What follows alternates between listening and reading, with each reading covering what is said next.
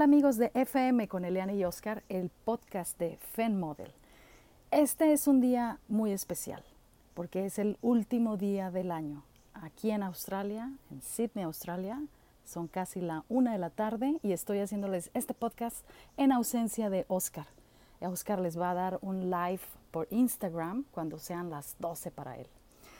Ahora sí que con los horarios estamos coordinando y bueno, nos salió así como que diferente en esta ocasión, pero no diferente a lo que hemos hecho a través de esta que fue la primera temporada, de la cual pues estoy muy contenta con la respuesta. Oscar y yo les agradecemos bastante que nos estén siguiendo, que nos estén apoyando y que les guste lo que estamos haciendo porque de todo corazón lo estamos haciendo porque nos gusta y porque queremos. Ahora sí que esta fue una de las, bueno, de los propósitos de este año para Oscar y para mí.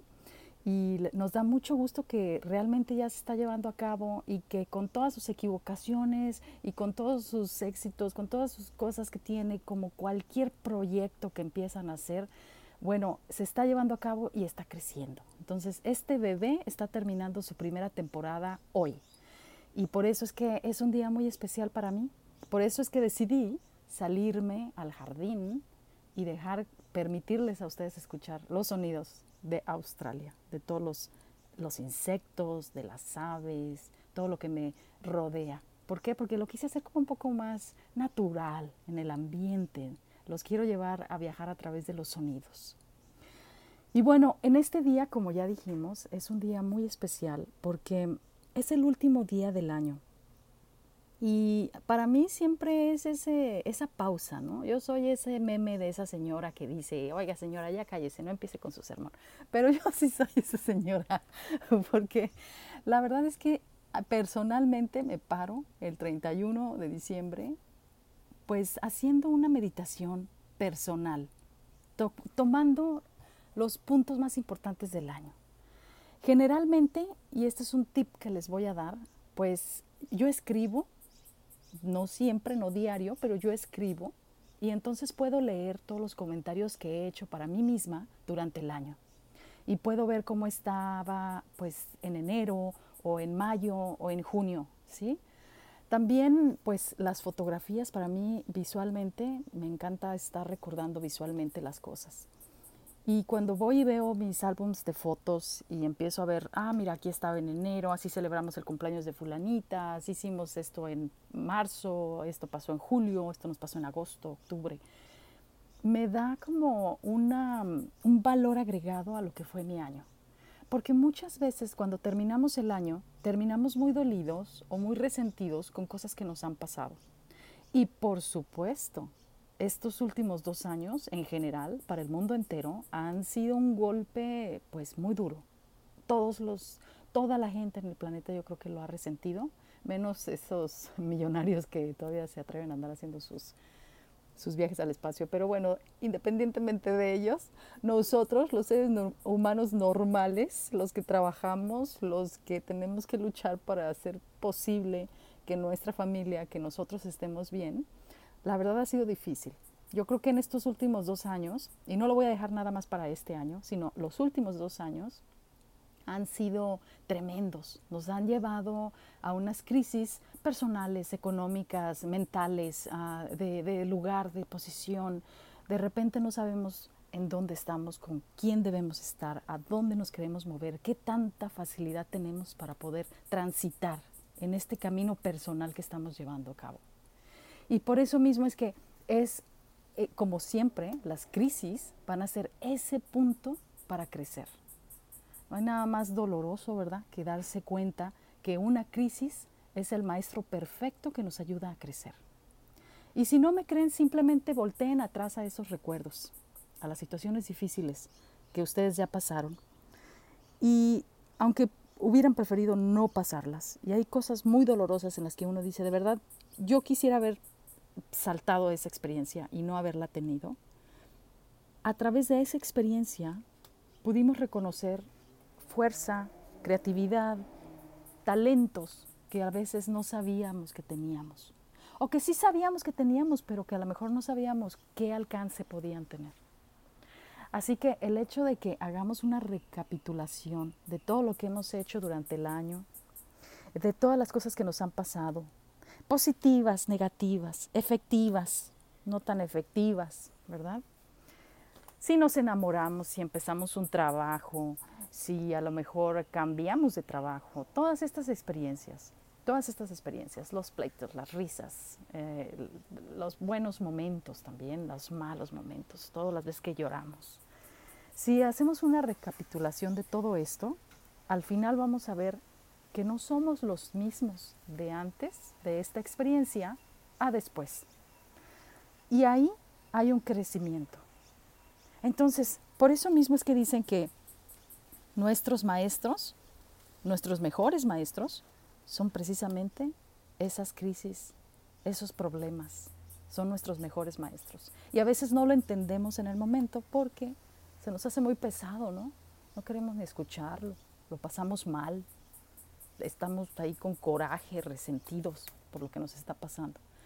Pero yo les aseguro que por más difícil que parezca, algo les está enseñando, algo les va a enseñar, siempre. Así que terminar el año siempre lo vamos a relacionar generalmente con cerrar ciclos. Vamos a estar pensando en que, ah, ahorita voy a, a hacer este conteo de qué amigos tengo, qué amigos no tengo, este, de que voy a cambiarme de trabajo. Hay gente que ya terminó su ciclo laboral en una empresa o en algún lugar y ahorita va a cambiarse a otro. Hay gente que va a empezar un proyecto nuevo en enero. Hay otros que dijeron, ok, está bien, ya, ya me lo propuse, en enero voy a empezar la dieta y voy a perder peso. O simplemente hay quien está rompiendo una relación tóxica que no le conviene y que en enero va a empezar con otra actitud. Muchas cosas podemos cerrar este año, muchas cosas podemos pensar el 31 y decir, ¿sabes qué? Ok, me doy ese respiro, porque también necesitamos esas pausas. Voy a darme ese respiro, voy a parar, voy a pensar realmente qué es lo que me pasó todo el año y a lo mejor reevaluar un, un valor a esas experiencias para decir qué pude haber hecho mejor o qué a lo mejor me pude haber evitado. ¿Para qué? Para que el 2022 pues sea muchísimo mejor para mí. Esa es la finalidad, de que uno hace ese conteo, de uno hace ese resumen del año, porque dices, es que yo no me quiero llevar esas cosas negativas para el siguiente año. Yo no quiero que me esté pasando siempre esto. Es por eso que hacemos ese conteo. Y de verdad que yo espero que todos ustedes la estén pasando, por lo menos en este en ese centro de ustedes mismos, tranquilos, a gusto, con los que las personas que puedan tener a su alrededor. Yo sé que mucha gente que nos escucha vive en su país, con su familia y con sus amigos y van a hacer fiestas y van a celebrar y a lo mejor muchos de ustedes están diciendo, ya mamá, papá, deja de molestarme, este, me quiero ir con mis amigos y todo esto. Bueno, qué padre, felicidades, muy bien, pero también hay otras personas que están solas, que no tenemos familia o que simplemente a veces tampoco han podido tener amigos porque acaban de mudarse a un nuevo lugar y no conocen a nadie.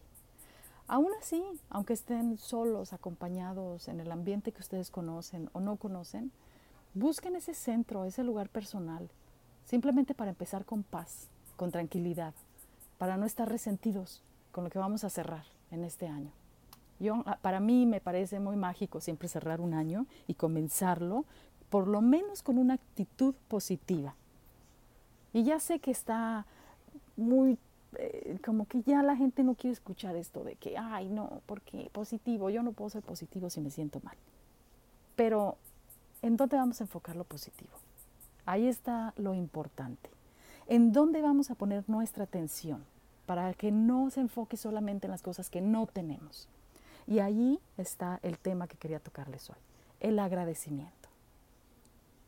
Desgraciadamente vivimos en un mundo de comparación y es tan fácil compararse a través de las redes sociales. O sea, es tan fácil ver a los demás lo que están haciendo, su vacación espectacular, sus parejas, los hijos, la familia perfecta, el trabajo perfecto, ay, la comida perfecta. Es tan fácil verlo y lo compramos nos lo compramos. Automáticamente vemos a esa persona que está con, ay, tanto amor y tanta familia, y nos compramos ese pequeño espacio en tiempo, que es una fotografía, y pensamos que le está pasando súper.